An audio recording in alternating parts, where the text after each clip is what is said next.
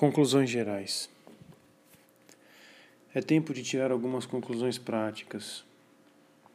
Primeiro, dado que os fenômenos sensíveis mais extraordinários, tais como os êxtases e mesmo os estigmas, de acordo com São João da Cruz, não são mais que a exteriorização nos sentidos de uma intensa ação espiritual de Deus sobre a alma, e que, segundo uma hipótese plausível, estes mesmos fenômenos podem ser produzidos em certos indivíduos por um processo psicopatológico. A prudência e a lei da economia das causas não nos permite admitir uma ação direta de Deus na produção destes fenômenos, exceto quando esta ação for devidamente comprovada e até diretamente observada. Desta forma, elas nos impõem o dever de acolher com interesse as experiências científicas ou, inclusive, as hipóteses razoáveis que podem nos ajudar a fixar a parte do humano no processo, desde que estas explicações não excluam a possibilidade de uma ação sobrenatural, seja na origem ou no decurso do processo.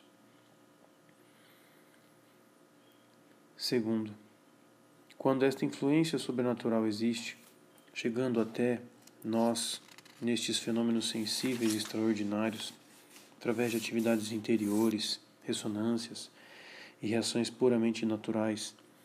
Ela nos fornece um testemunho espiritual carregado de todos estes elementos, dentre os quais alguns podem ser suspeitos.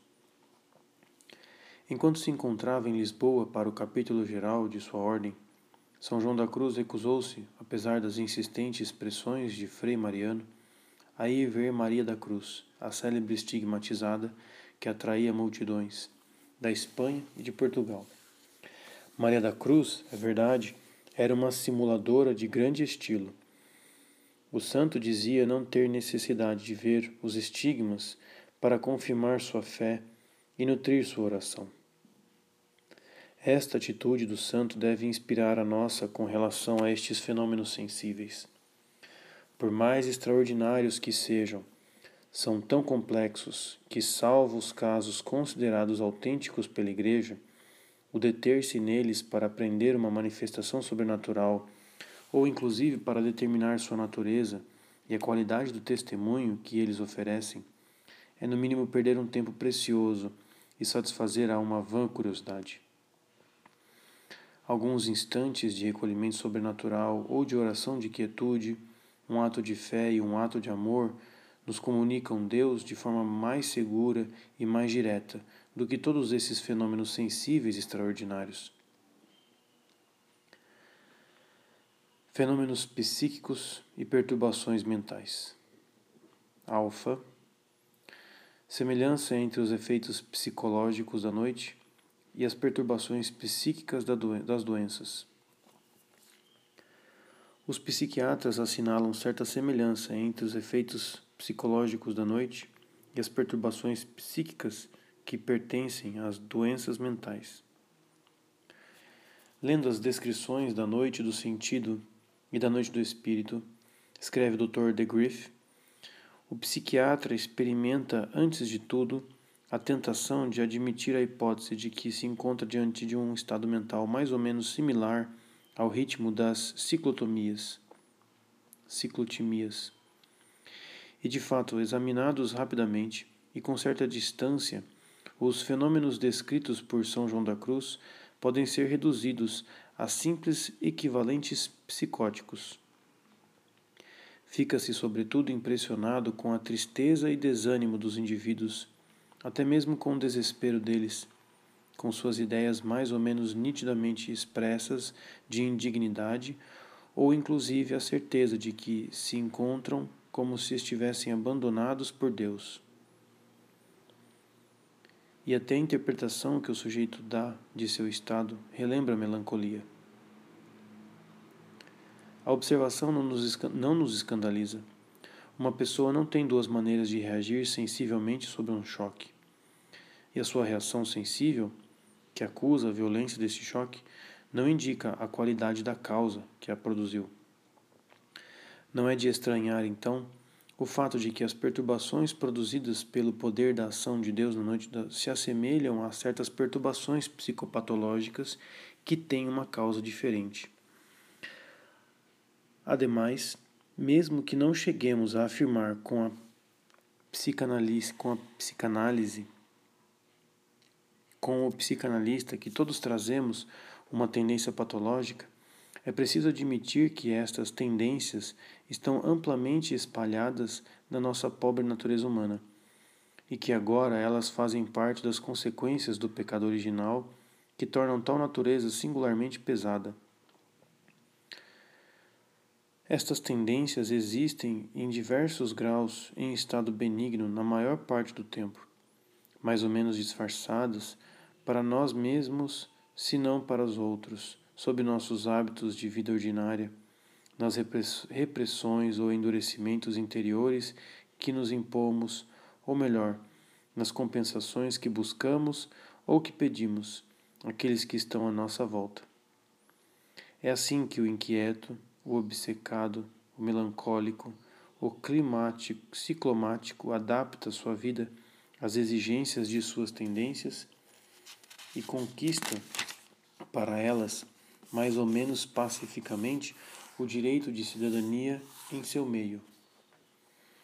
A vida social e, sobretudo, a vida comum são constituídas por essas acomodações recíprocas que permanecem inconscientes, tanto são imperiosas e ao mesmo tempo tão enraizadas estão nos hábitos, até que a luz divina da noite descubra a falsa harmonia.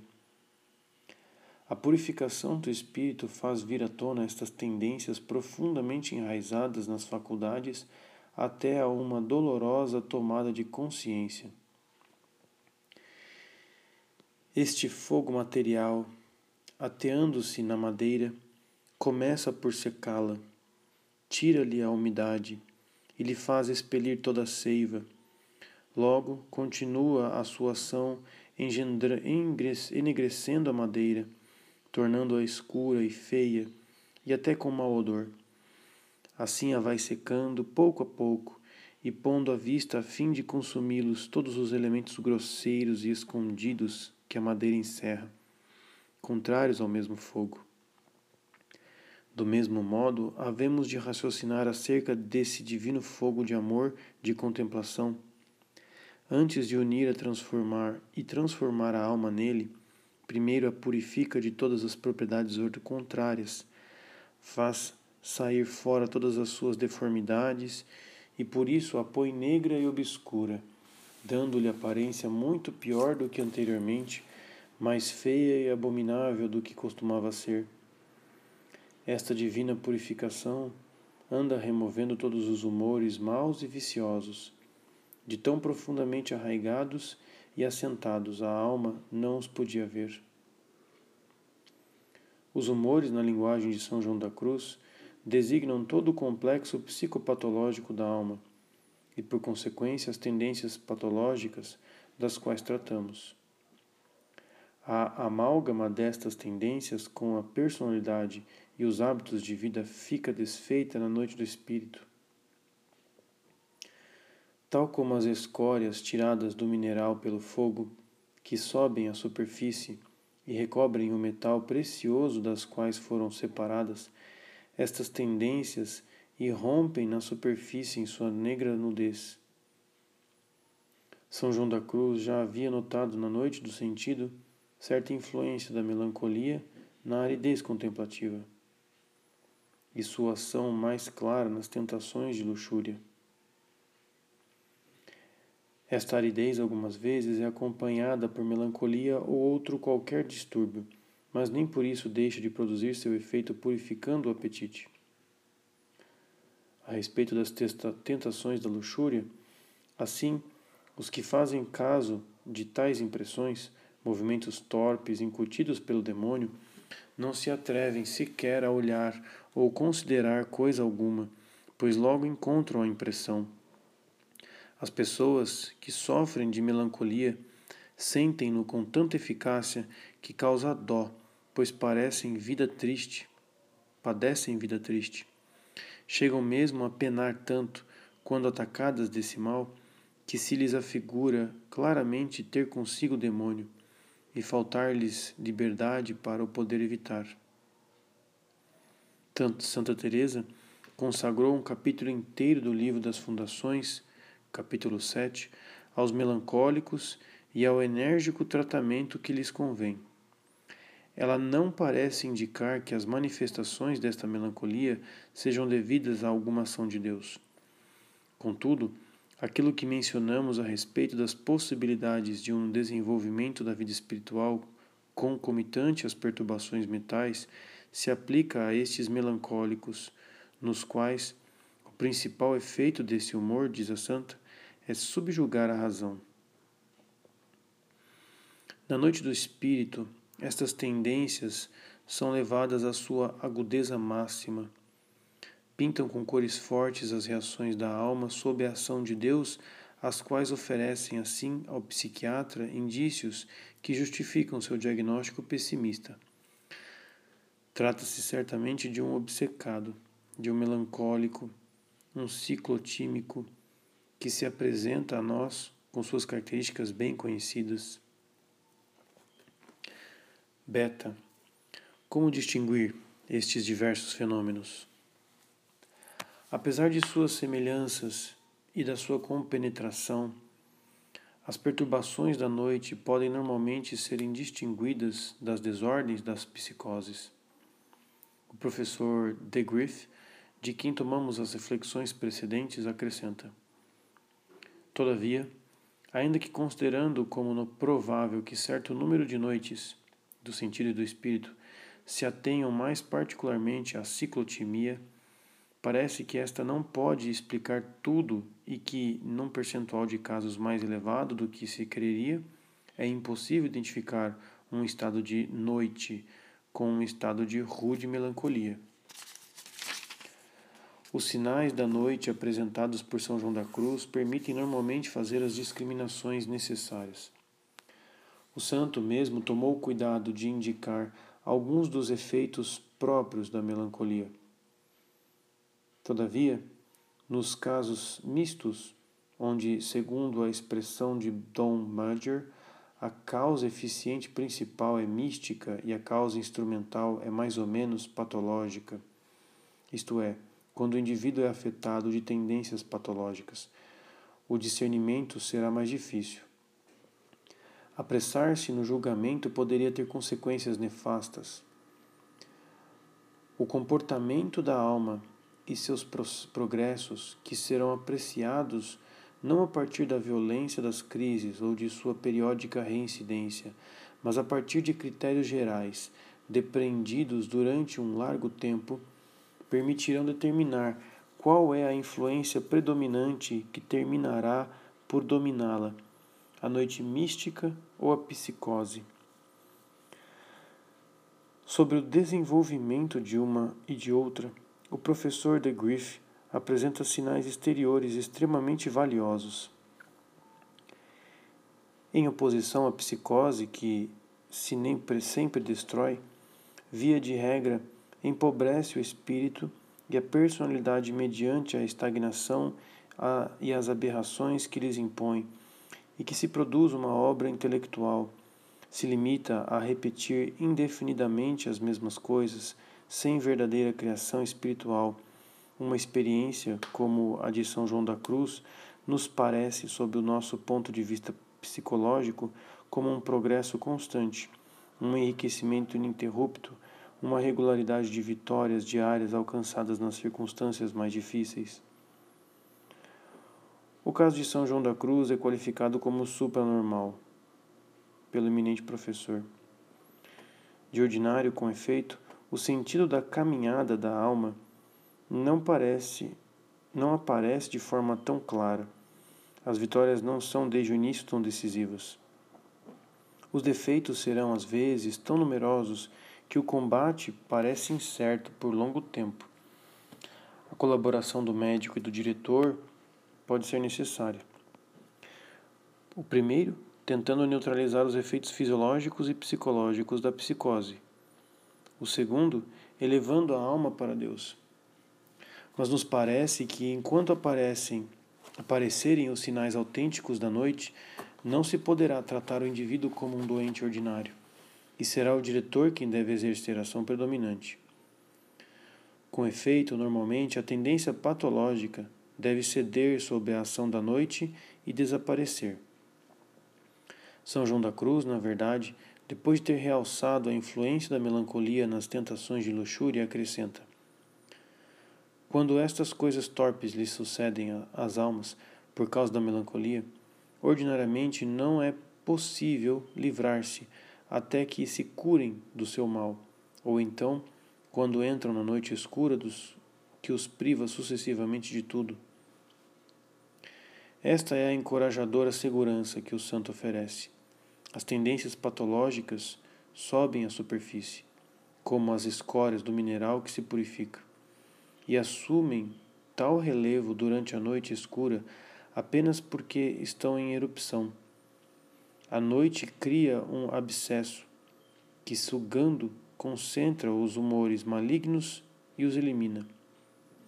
Assegura não só a purificação moral da alma, mas também a libertação do patológico. A alma reencontra, assim, numa liberdade total e num perfeito equilíbrio psicológico, a linha normal e regular de ascensão rumo à santidade. Obtido este resultado, se constata que as tendências patológicas multiplicaram os incidentes do caminho, aumentaram os sofrimentos, prolongaram a prova, mas que tudo somado foram para a alma um meio de progresso, libertando-a do natural que se revelava tão deficiente e viciado, e obrigando-a a engolfar-se no sobrenatural puro. Realizada a transformação, os incidentes do caminho perdem relevo. A alma se espanta de ter podido atribuir-lhes tanta importância. O diretor se dá conta de como teria podido traçar a caminhada desta alma com suas hesitações suas investigações ansiosas sobre o patológico e o espiritual, que para ela não podiam ser senão ocasiões de análises inúteis, de perda de tempo. Ele percebe como, sob a ação de Deus, é eminentemente sábia a atitude, aconselhada por São João da Cruz, de ir além de todos os fenômenos sensíveis. E aquela orientação continua em direção a ele pela perseverança nos atos anagógicos.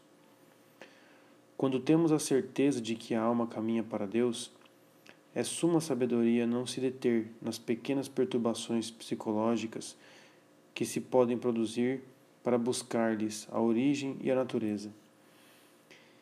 Isto porque, geralmente, todas elas oferecem alguma semelhança com certas desordens da psicose e porque, com demasiada frequência, estão misturadas com ela em certa medida e ainda, sobretudo, porque os meios mais eficazes de cura se encontram na orientação para Deus só. Perfeita saúde da alma. Aliás, seria possível determinar a causa de cada uma dessas perturbações e encaixar as causas que intervêm? Depois do primeiro ano de sua vida religiosa, que está marcado com graças místicas de união, Santa Teresa de Ávila caiu doente e, a descrição que ela faz de sua enfermidade permite diagnosticar perturbações nervosas. Santa Teresinha do Menino Jesus, com nove anos, sofre de um mal estranho, do qual é curada pelo sorriso de Nossa Senhora. Poderosa ação de Deus, fraqueza ou deficiência de temperamento, ação do demônio?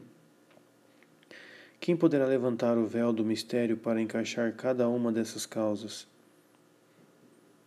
O interesse do problema diminui diante do êxito maravilhoso da, de alta santidade, um perfeito equilíbrio humano que faz dessas almas excepcionais modelos de humanidade. Gama Concomitâncias da noite mística e das psicoses duradouras. Nem sempre o êxito é tão perfeito. As tendências patológicas não cedem sempre sob a ação da noite. São João da Cruz diz explicitamente que os apetites naturais pouco ou nada impede a união da alma, quando não são consentidos, nem passam de primeiros movimentos. Entendo aqui por apetites naturais e primeiros movimentos todos aqueles em que a vontade racional não toma parte nem antes nem depois do ato. É impossível mortificá-los inteiramente e fazê-los desaparecer nesta vida. Livro 1 da Subida do Monte Carmelo, capítulo 11, parágrafo 2. Fica claro que as tendências patológicas entram na categoria dos apetites naturais. Às vezes, sob a influência, sob sua influência, elas parecem se desenvolver e se tornar mais tirânicas. Testemunha o caso do padre Surim. Pode-se explicar esta aparente derrota da graça ante a psicose? É ela seguida de uma derrota espiritual? Cabe aos neurologistas e aos psiquiatras responder a primeira que questão. A segunda levanta um problema difícil. Para esclarecê-los, convém entendê-lo e formulá-lo da seguinte forma: Como e em que medida uma vida espiritual autêntica e profunda é conciliável com as perturbações mentais.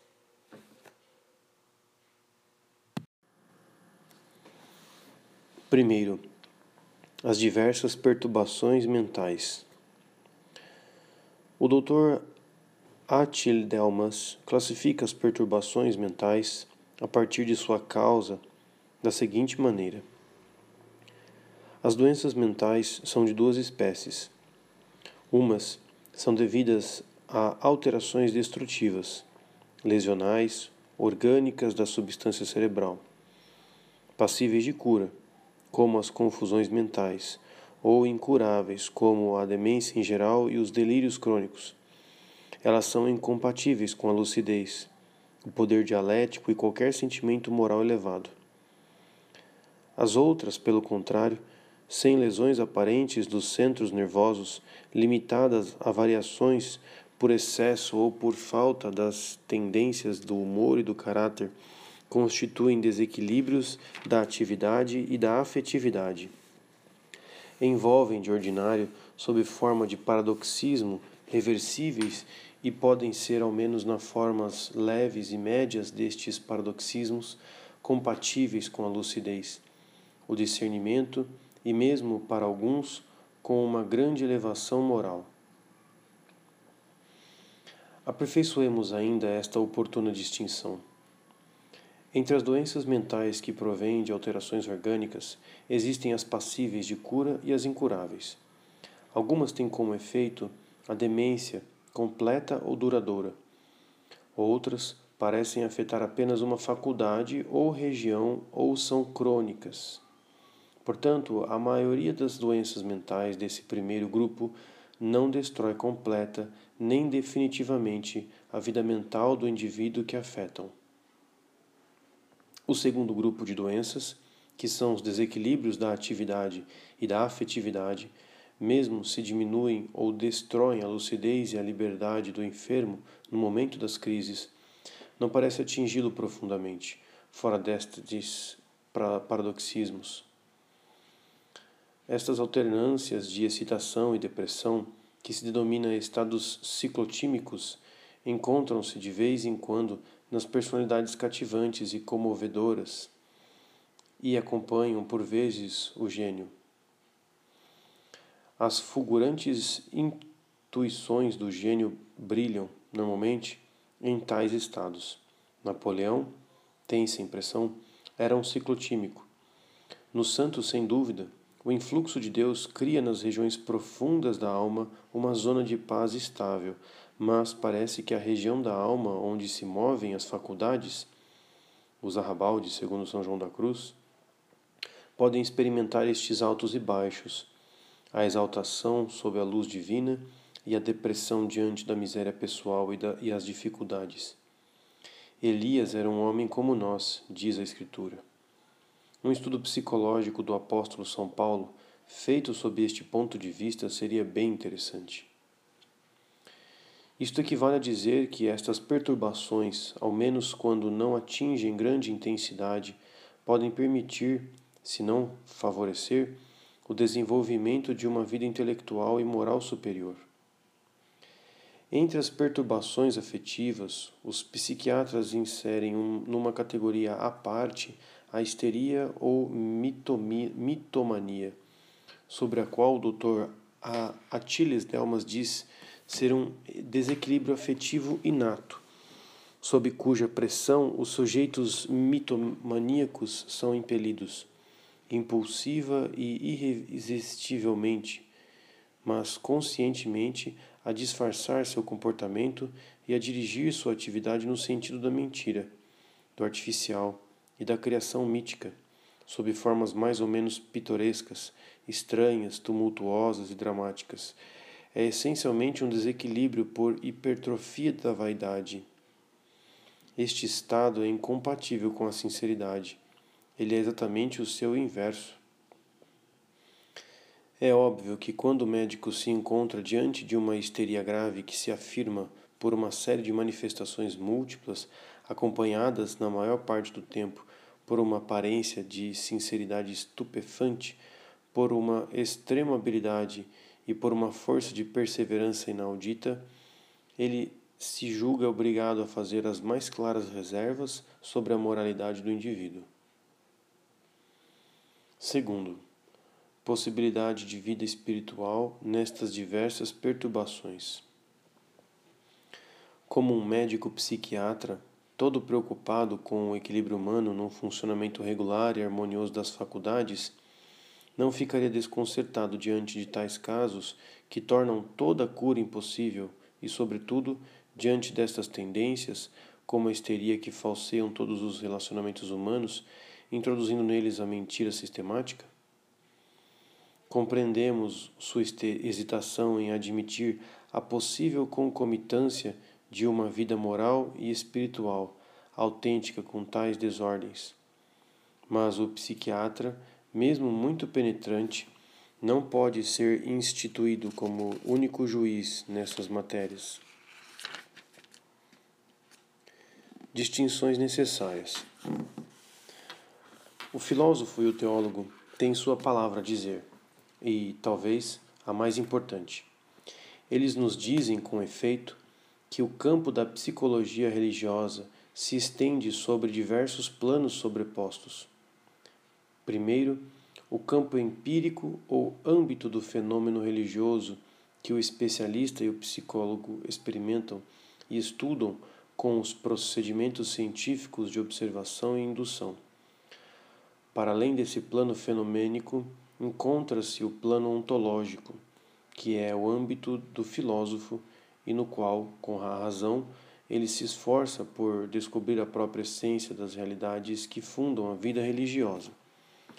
No vértice aparece, enfim, o plano sobrenatural, no qual o teólogo estuda, à luz da fé, a própria essência dos nossos atos religiosos e os relaciona à sua razão última, que é Deus e a graça. Três campos sobrepostos que representam três realidades, cada uma delas tendo sua vida própria. O campo experimental se atém diretamente à vida sensível. O campo ontológico é aquele da vida do espírito. O campo sobrenatural é transcendente, é aquele da vida divina em nossa alma. Estes três campos estão estreitamente correlacionados entre si. O ato sobrenatural das virtudes infusas está enxertado sobre a atividade das faculdades humanas. É preciso que seja humano para que ele possa se tornar sobrenatural. Este ato humano e sobrenatural jorra de uma experiência sensível precedente e terá seu reflexo no campo dos fenômenos sensíveis. A fé vem pelo ouvido, diz o apóstolo. Não é senão por um ato da inteligência que ele atinge seu objetivo divino.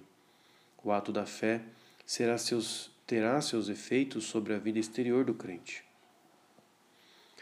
Esta interdependência não é com penetração. Ela deixa subsistir entre estes três campos uma distinção não somente lógica, mas real. A estes três campos correspondem três realidades, três vidas com suas operações próprias. Assim, sejam quais forem as profundezas do subconsciente onde estiver enraizada, a tendência patológica permanece localizada no sentido, ainda que intervindo na atividade da inteligência e da vontade para fazê-la desviar e confundir-lhe as manifestações exteriores. A psicose não altera a saúde da inteligência e da vontade.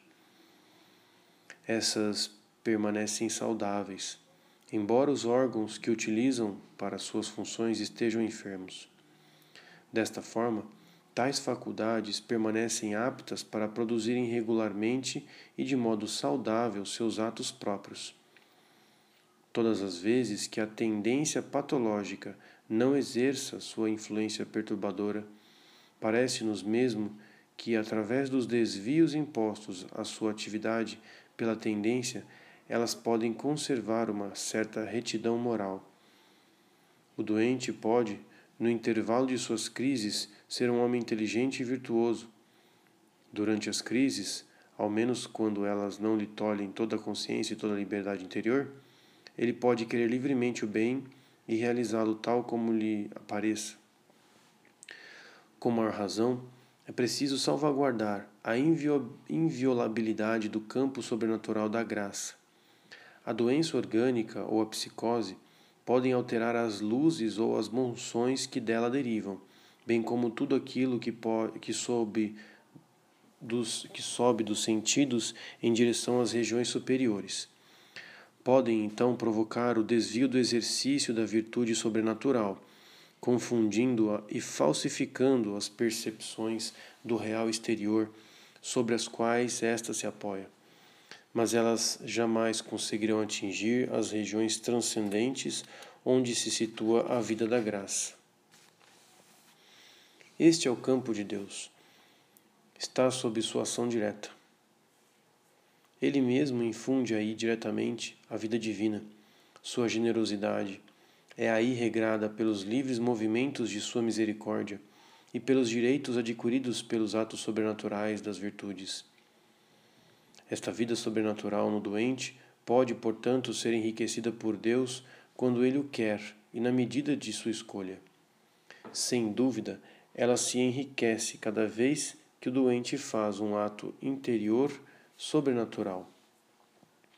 Para aplicar estas verdades aos casos expostos anteriormente, distingamos duas categorias entre as doenças mentais. Primeiramente, aquelas que procedendo seja de variações na afetividade, seja de alterações lesionais orgânicas, têm efeitos localizados ou intermitentes. Neste primeiro grupo, colocamos inclusive a histeria, por mais antipática e desconcertante que seja, sob o ponto de vista moral, a tendência à mentira e a, e ostentação que a caracteriza. Em segundo lugar, as doenças mentais que produzem a demência completa perturbações intermitentes ou localizadas. A localização ou a intermitência das perturbações deixa ao doente do primeiro grupo a possibilidade, ao menos em certo momento, de empregar normalmente as faculdades e de fazer atos morais. A possibilidade de uma vida sobrenatural não pode ser posta em dúvida Qualquer que fosse a dificuldade prática para discernir em seguida na vida do doente e, sobretudo, nas suas confidências, aquilo que é fruto sobrenatural ou patologia mental. Podendo o sobrenatural, ademais, estar habitualmente empregado de patológico em suas manifestações.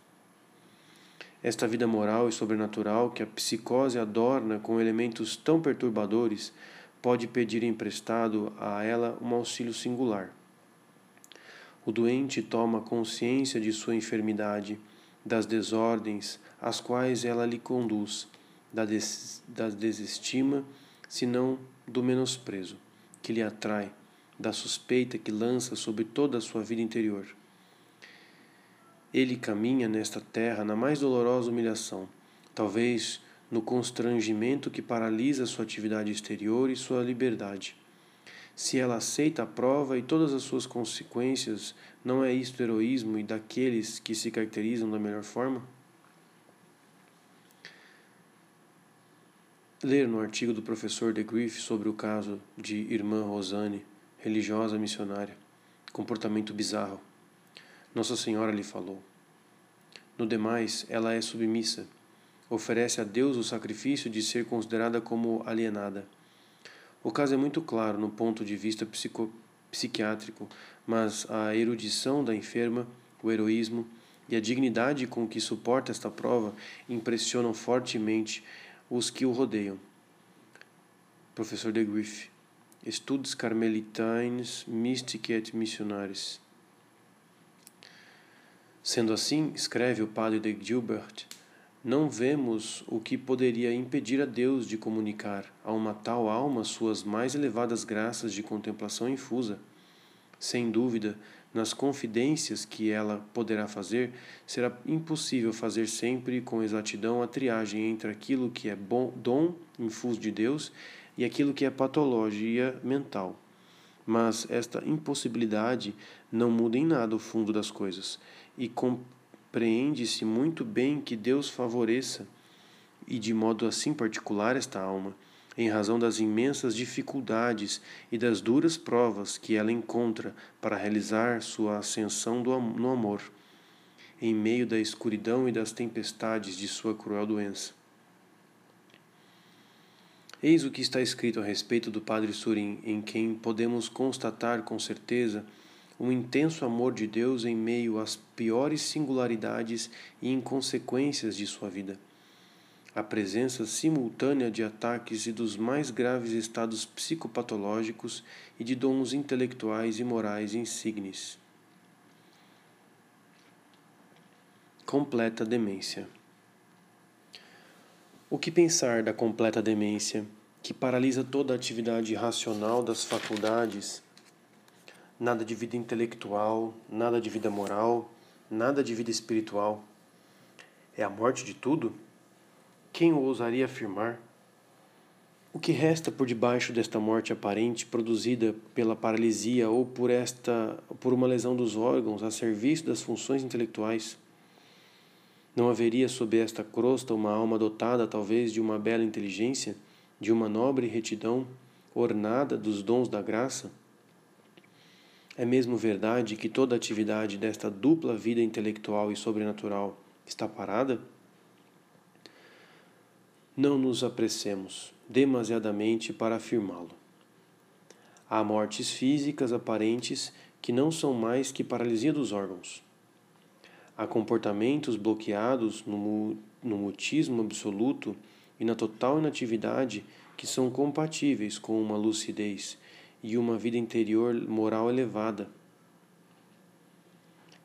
É esta a conclusão das observações feitas pelo Dr. Achilles Delmas sobre, os, sobre o caso de uma jovem que continuou durante anos a seguir o ofício, a se confessar e a comungar nas, nas grandes festas a observar com pontualidade jejuns e abstinências, e isso sem sair de seu mutismo, de sua inatividade e de sua atitude de bloqueio. Mesmo sendo verdade que a vida das faculdades é imobilizada sob o véu da morte, a alma pôde aceitar antecipadamente a prova avistada, desejada, não por ela mesma, mas como prova purificadora e redentora. Pensamos na oferta feita pelo Senhor Martim, pai de Santa Teresinha do Menino Jesus, e que desembocou na paralisia completa, atingindo as faculdades mentais. Havia de conservar ainda por muito tempo, escreve Frei Piet, lucidez suficiente para santificar a amargura daquele, in, daquele aniquilamento da personalidade, ao passo que as filhas encontrariam nela a prova capital destinada a fazê-las avançar no caminho real da Santa Cruz. Encontramos outros exemplos de tal prova, que parece ter conduzido as almas às humilhantes profundezas do aniquilamento e que foram para elas o auge de um sacrifício redentor, do qual somente Deus pôde conhecer os frutos. Não quereríamos merecer a reprovação de exaltar tais degenerações humanas e de nimbá-las de glória sobrenatural. Os casos que citamos são eles excepcionais? Quem poderá nos dizer? Seja como for, pensamos ser necessário reagir contra a prontidão a fazer julgamentos pessimistas e injustos sobre todas as deficiências mentais, contra a tendência a sempre erguer a santidade sobre os cumes do equilíbrio humano e a não querer reconhecê-la em outro lugar, senão neste pedestal. Como são diferentes os julgamentos de Deus. Santa Teresinha do Menino Jesus escrevia com finura a propósito da prática da caridade. Pensei que deveria ser tão compassiva para com as enfermidades espirituais de minhas irmãs quanto sois, Madre querida, tratando-me com tanto amor. Notei, e é muito natural, que as irmãs mais santas são as mais amadas. As almas imperfeitas, ao contrário, não são absolutamente procuradas. Evitamos sua companhia. Dizendo almas imperfeitas, não quero falar apenas das imperfeições espirituais Quero falar da falta de bom senso, de educação, da suscetibilidade de certos caracteres, todas essas coisas que não tornam a vida muito agradável. Sei que estas enfermidades morais são crônicas, não há esperança de cura. Falamos, é evidente, da santidade real que se mede pela caridade e que pode ser encontrada com as deficiências patológicas e não da santidade canonizada que, por ser proposta à veneração e à imitação dos fiéis, deve normalmente estar livre de tudo aquilo que a poderia embaçar ou diminuí-la no julgamento dos homens. Para Deus, escreve ainda o padre de Gilbert, não há diferença entre as almas criadas e resgatadas por ele. A alma desta pobre histérica, verdadeiro trapo humano que se arrasta nas clínicas desde há anos, não lhe é menos querida do que aquela humanamente magnífica do douto perito que a estuda. Por que então recusar-se a crer que, ante a pobreza humana dos recursos desta alma, no referente ao progresso moral, Deus não recorrerá às vezes aos seus grandes meios de santificação, deixando talvez intacta a espessa crosta que cobre esta alma, mas fazendo nascer aí, nas profundezas que escapam à nossa observação, um verdadeiro e grande amor infuso por Ele? Existem santidades que Deus nos dá a consolação de poder constatar e apalpar com as próprias mãos desde esta vida. Existem também aquelas para as quais Ele reserva para si só o espetáculo neste mundo, e as quais, sem dúvida, nos espantarão de maneira singular quando a crisálida se transformar em borboleta. O sobrenatural, essencial, escapa à observação. Seus mais belos triunfos se escondem sob o véu muito pesado da dolorosa e misteriosa escuridão. Assim, desde o drama do Calvário, o amor triunfa nesta terra. Entregar-se ao amor é se entregar a todas as angústias, proclamava Santa Teresinha do Menino Jesus. Esta palavra dá a razão última da noite do espírito. Explica a escuridão que envolve este drama, desde as profundezas onde ele se desenrola até as regiões exteriores das faculdades e dos sentidos sobre os quais ele estende seu doloroso mistério.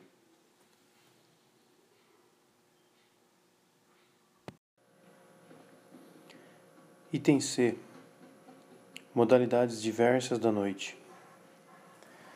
Uma descrição assim pavorosa do drama da noite, do espírito, não faria surgir em nossas almas um desejo, senão mesmo uma oração, de sermos liberados de sua de uma santidade que impõe tais sofrimentos? Ao menos não é possível ir rumo à santidade por um caminho onde não se encontrem provas tão terríveis? Esta questão não pode receber uma resposta precisa encontramos-nos no campo da sabedoria de amor. É ela quem conduz o jogo, um jogo de amor misericordioso, mas implacável contra o pecado que deve destruir a fim de assegurar seu triunfo.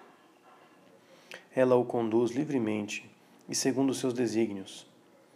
Tal jogo não obedece às exigências de nossa lógica racional e se mostra totalmente independente das flutuações e dos estremecimentos de nossa sensibilidade.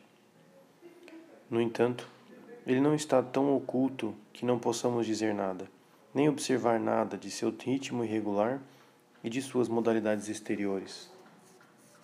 Ora, uma confrontação geral das descrições são joanistas com os casos observados permite afirmar que a realidade vivida pelas almas é simultaneamente mais dolorosa e menos terrível que os quadros são joanistas. Mais dolorosa porque o doutor místico não, não descreveu todas as formas de sofrimento que de fato a alma encontra, e porque não pôde dizer sobre cada uma delas os incidentes que as agravam, a intensidade e a profundeza que escapam à pena mesmo de São João da Cruz. A realidade, contudo, tem um aspecto menos terrível pois que a descrição apresenta num quadro condensado e agrupado sobre o mesmo plano os diversos traços que na vida das almas só se encontram em momentos sucessivos ou em sujeitos diferentes e misturados com, maior, com muitas outras circunstâncias que parecem atenuá-las e lhe diminuem o relevo exterior, quando não o sofrimento. A descrição são joanista, assim, parece mais carregada, embora seja verdadeira. Todos os traços são exatos e em nada forçados, mas eles se apresentam na vida com outras dimensões. Primeiro, interrupções. Na verdade, São João da Cruz nos adverte que durante o período de purificação o sofrimento não conserva sempre a mesma intensidade a alma jamais permanece no mesmo plano, mas está sempre a subir e descer. Esta alternância resulta de que o estado de perfeição consiste no perfeito amor de Deus e desprezo de si mesmo.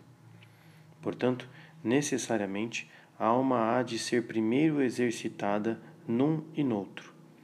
Ora goza de um, sendo engrandecida por Deus, ora prova do outro, sendo por ele humilhada. O santo, em outra passagem, explica e precisa aquilo que faz a diversidade da ação divina neste período. A alma experimenta o amor quando sua chama é menos ardente, portanto, menos purificadora e menos dolorosa. Isto nos espanta, mas o testemunho do doutor místico é formal. A inflamação de amor não é sempre sentida pela alma, só algumas vezes a percebe quando a contemplação deixa de investir com muita força.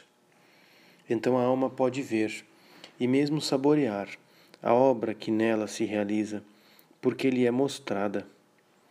Parece-lhe nessas ocasiões que a mão que a purifica interrompe o trabalho e tira o ferro da fornalha para lhe proporcionar, de certo modo, a vista desse labor que se vai realizando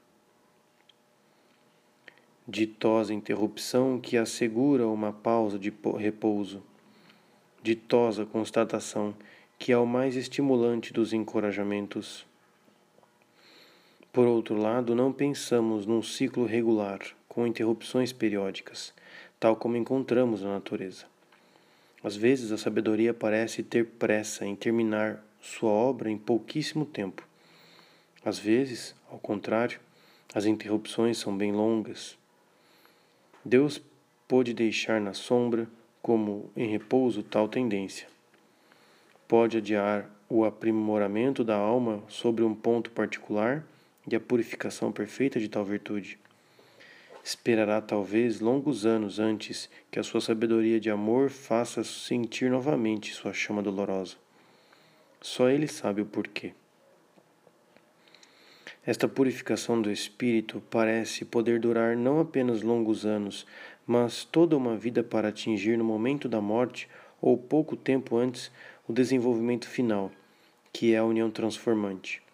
Parece-nos que se deve explicar normalmente desta forma os sofrimentos que se prolongam durante toda uma vida, e também consideramos que se qualifica com demasia pressa certos sofrimentos como unicamente redentores, com o pretexto de que são posteriores a uma graça exterior indicativa de um elevado grau de união.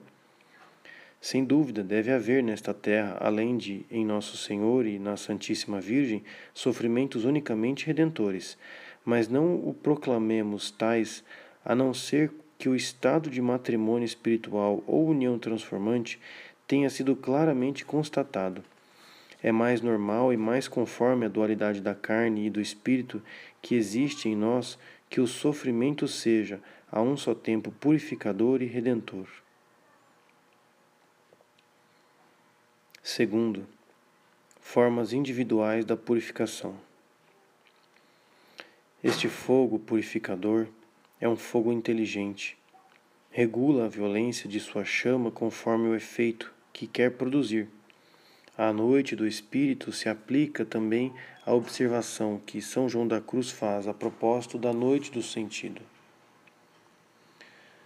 Não acontecem todos do mesmo modo, nem são para todos as mesmas tentações, porque vai tudo medido pela vontade de Deus e conforme maior ou menor imperfeição a purificar em cada pessoa. Depende também do grau de amor unitivo e a que Deus quer levantar a alma, e assim ele a humilhará mais ou menos intensamente, por maior ou menor tempo. Aqueles que têm capacidade e mais força para sofrer são purificados com mais intensidade e presteza.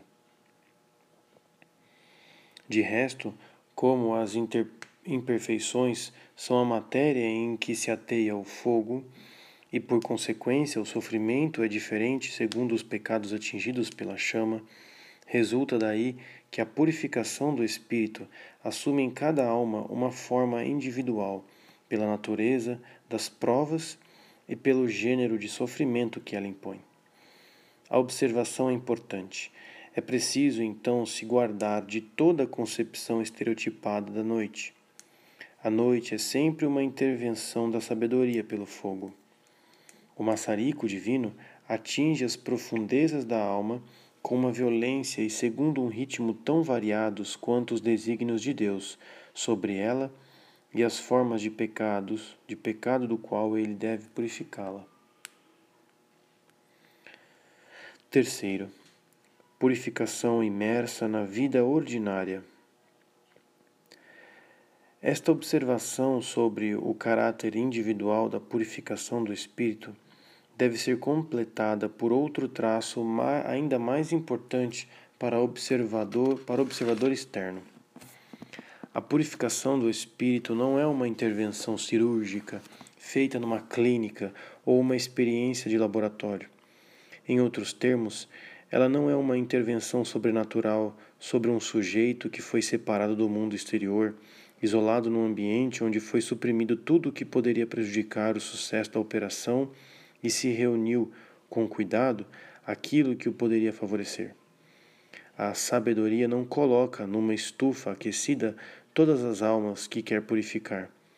Ao ler as descrições são-joanistas, poderíamos pensar isso, pois a ação divina se mostra aí muitíssimo pura, elevada, livre de toda amálgama humana e a própria alma parece ter de tal forma totalmente absorvida por esse profundo encontro e por este doloroso duelo entre a luz que investe e o pecado que ela traz.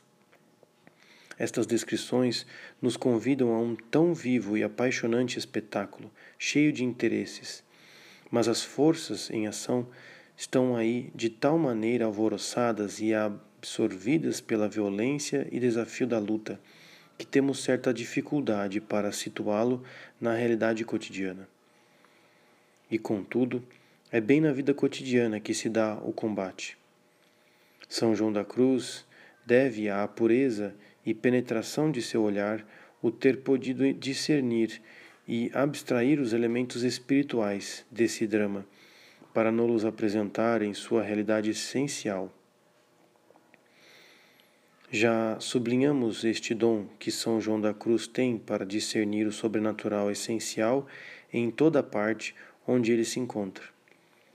Assim como ele desconfia do sobrenatural modal, isto é, das manifestações exteriores que atingem os sentidos, pois a ilusão se introduz aí facilmente. Assim também respeita o sobrenatural em si. Desta forma, ele o coloca em relevo para que nenhuma de suas migalhas seja negligenciada ou calcada aos pés. No entanto, Ele conhece melhor do que ninguém esta arte suprema da sabedoria, feita de simplicidade e flexibilidade, que se destaca em utilizar as causas segundas, as pessoas e acontecimentos, para fazer deles instrumentos de sua onipotência na realização de seu único desígnio a Igreja e a santificação das almas. Normalmente, a ação da sabedoria está imersa na vida cotidiana e se esconde sob o véu dos acontecimentos mais ordinários. Sem dúvida, a solidão e o deserto lhe oferecem um campo de ação particularmente favorável para suas observações interiores mais elevadas. Atrai para estes ateliês especializados de sua graça, ao menos por um pouco de tempo, as almas que ela prepara para grandes destinos, mas os acontecimentos exteriores, as paixões dos homens que lhes são instrumentos de tal qualidade, de tanta prontidão, de manuseio tão fácil e de tão perfeita docilidade às suas moções, que ela os utiliza com largueza para a purificação de seus santos. São João da Cruz está isolado de tudo, em sua casa de madeira junto ao mosteiro da Encarnação. É aí que ele é capturado pelo comissário Calçados para sofrer, no cárcere de Toledo, o golpe mais forte do assalto conduzido contra a reforma teresiana. Do cárcere de Toledo, ele sairá com a graça do matrimônio espiritual. A vida de Teresa está repleta destes assaltos das potências exteriores que purificam sua alma e confirmam sua obra de reformadora. Quarto, misteriosa e muitas vezes oculta aos olhares.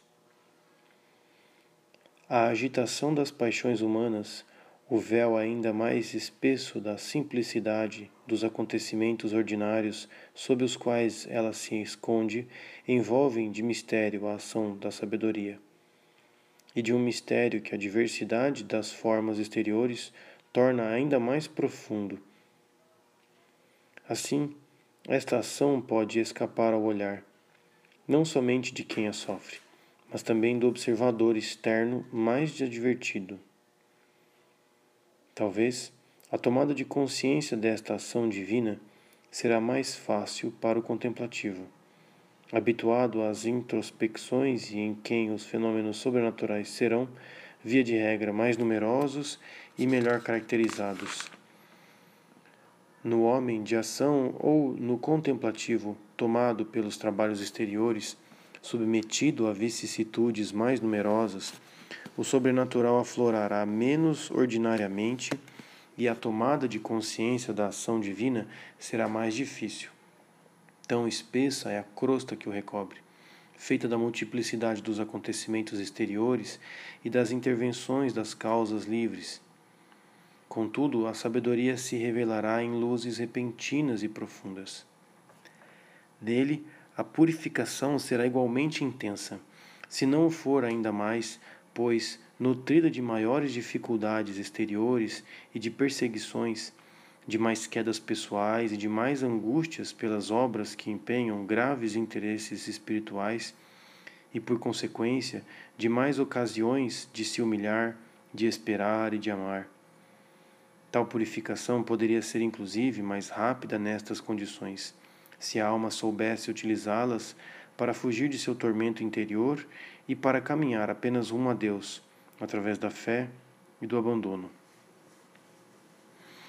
A vida dos santos poderia ilustrar de maneira maravilhosa estas considerações que permanecem mortas porque genéricas. Veríamos como a sabedoria utiliza admiravelmente as dificuldades exteriores, dificuldades como dinheiro, oposição dos amigos, etc para obrigar os santos a fazerem atos puramente sobrenaturais e a subir, assim, os últimos graus da perfeição. Deus tortura de modo admirável os seus santos para conduzi-los à meta sobrenatural que fixou para eles. Quinto, iluminada pela luz e pela presença do amor. Neste mistério que envolve a ação de Deus, nem tudo é escuridão. brilham aí raios de luz. Em primeiro lugar, aquelas graças extraordinárias das quais falamos anteriormente e que se situam em sua maior parte neste período. Em seguida, um auxílio mais geral e mais constante que a alma encontra numa certa claridade difusa, num certo sentimento de que Deus está aí. Esta inflamação de amor está agora no espírito, onde, em meio de obscuras angústias, a alma se sente ferida, viva e agudamente, com certo sentimento e certa intuição de que Deus ali está, embora não compreenda coisa determinada.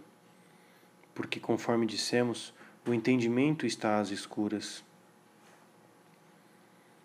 Tal conjectura é uma real certeza que habitualmente não difunde sua paz sobre todas as faculdades, mas cuja firmeza se manifesta em muitas circunstâncias de modo especial, quando a alma é tentada de desespero ou quando se emite dúvidas em sua presença a respeito da sobrenaturalidade da ação que padece.